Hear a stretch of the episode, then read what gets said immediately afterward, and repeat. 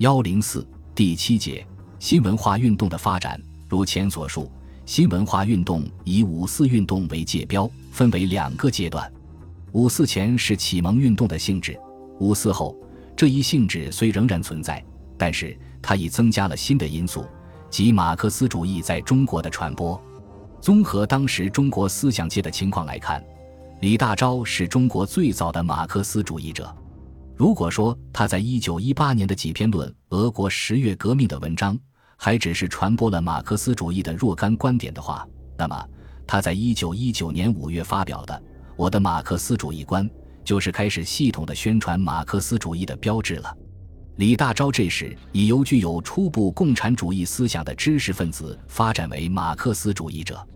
我的马克思主义观》发表在《新青年》第六卷第五号。即由李大钊主编的《马克思研究号》，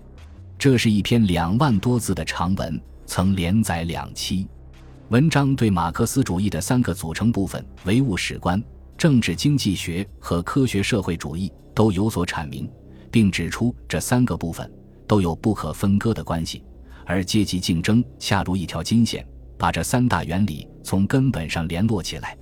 从《马克思研究号》出版以后，《新青年》。曾连续发表介绍马克思主义、社会主义革命以及中国工人状况的文章。著名的国民社出版的《国民》杂志，在五四前并没有发表过专门研究和介绍马克思主义的文章，但在五四后，这类文章增多了。例如，第二卷第一号，一九一九年十一月登载有《马克思和恩格斯共产党宣言》第一章和鲍尔西维克主义的研究的一文。第二卷第二、第三号连载有马克思的历史的唯物主义的译文。第二卷第四号载有苏维埃俄国的经济组织、苏维埃俄国的新农制度等。除《新青年》《国民》外，许多报纸的副刊也从不同的角度大量登载介绍和研究马克思主义的文章。《晨报》副刊是在一九一九年二月七日在李大钊的帮助下实现改组的。改组的第一天就登载了李的论文《战后之世界潮流》，有写的社会革命和无写的社会革命。论文指出，在这回世界大战的烈焰中间，突然由俄国冲出了一派滚滚的潮流。这种社会革命的潮流虽然发轫于德、俄，蔓延于中欧，将来必至弥漫于世界。一九一九年五月一日，《晨报》副刊出版了劳动节纪念专号。这是中国报纸今年五一国际劳动节的开始。李大钊在这个专号上发表了五一节杂感，预祝马克思主义在中国的胜利。他说：“听说俄经莫斯科的去年今日格外热闹，格外欢喜，因为那日正是马克思的纪念碑除墓的日子。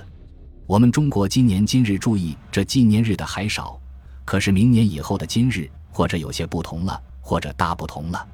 在马克思诞生一百零一周年纪念日，一九一九年五月五日的时候，李大钊不但在《新青年》上编了一个马克思研究号，而且也帮助《晨报》副刊开辟了一个马克思研究专栏。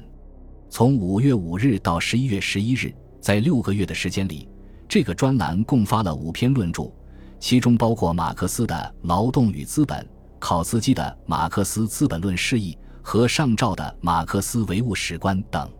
除专栏外，《晨报》副刊还用一定篇幅发表了一些革命领袖马克思、列宁、李伯克内西等的传记和介绍国际共产主义运动的文章。一九一九年八月七日至十一日，副刊以《新共产党宣言》为题发表了第三国际第一次代表大会的宣言。新文化运动在五四后有一个猛烈的发展。宣传新文化的刊物，在一个不太长的时间内，一九一九年内达数百种之多。在这些新刊物中，不断出现关于十月革命、社会主义、工人运动等方面的言论。和马克思主义在中国开始传播的同时，实用主义也在中国流传开来。由于杜威亲自来华宣讲和胡适的鼓吹，实用主义成为一种很时髦的思潮。不仅被引进到学术领域，也被引进到政治领域。胡适为了阻止马克思主义在中国的传播，于一九一九年七月在《每周评论》第三十一号提出了他的政论导言：多研究些问题，少谈些主义。其中以教训的口吻说道：“请你们多多研究这个问题如何解决，那个问题如何解决，不要高谈这种主义如何新奇，那种主义如何奥妙。”文中说的这种主义、那种主义，主要是指的马克思主义。胡适的挑战引起了李大钊的反击。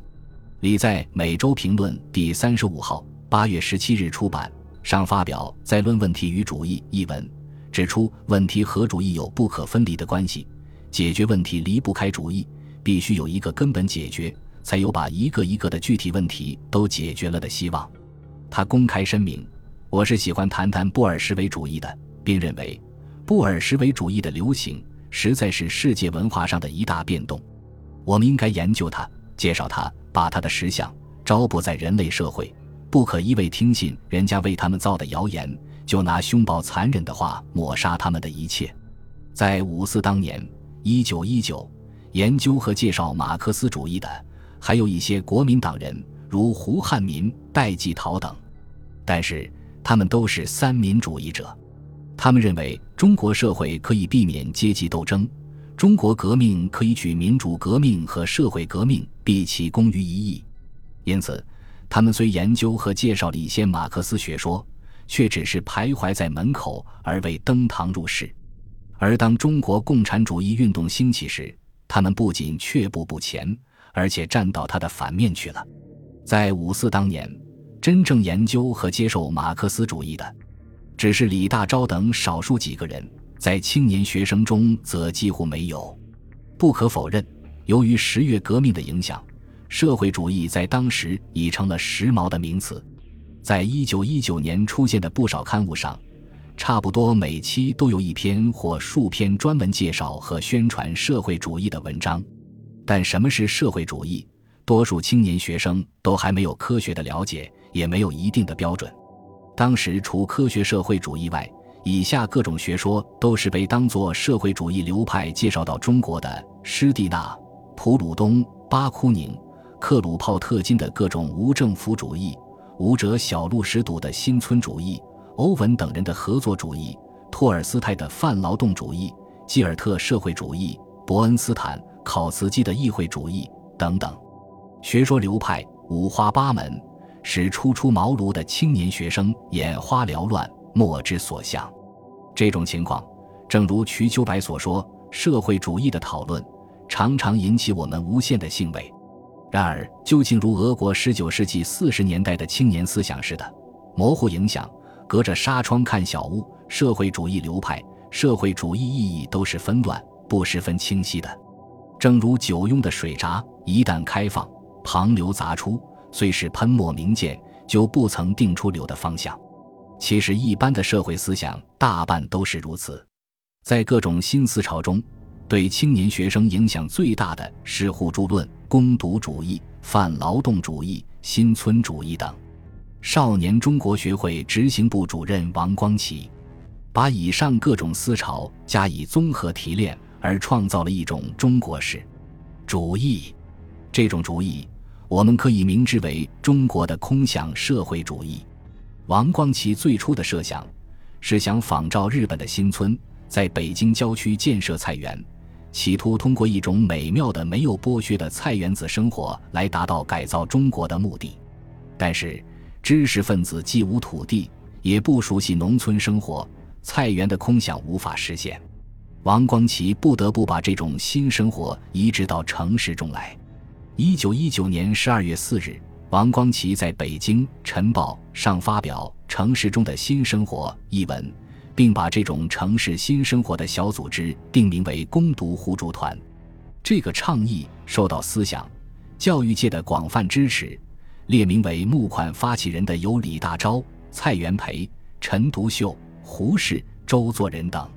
这样，在中国先进的青年知识分子中，于一九二零年上半年。就出现了一场攻读互助运动。北京的互助团建立有四个组，此外，武昌、上海、南京、天津、广州、扬州等也先后成立或筹备成立攻读互助团。攻读互助团实行公有制，打破私产制度，实行共产。他的理想社会是人人做工，人人读书，各尽所能，各取所需。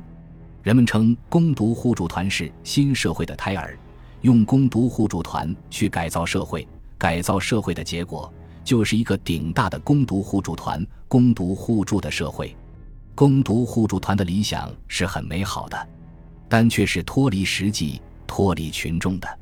一群血气方刚的激进青年，脱离家庭、脱离婚姻、脱离学校，都躲进攻读互助团这个美妙的世外桃源，过着共产生活，这能够行得通吗？本集播放完毕，感谢您的收听，喜欢请订阅加关注，主页有更多精彩内容。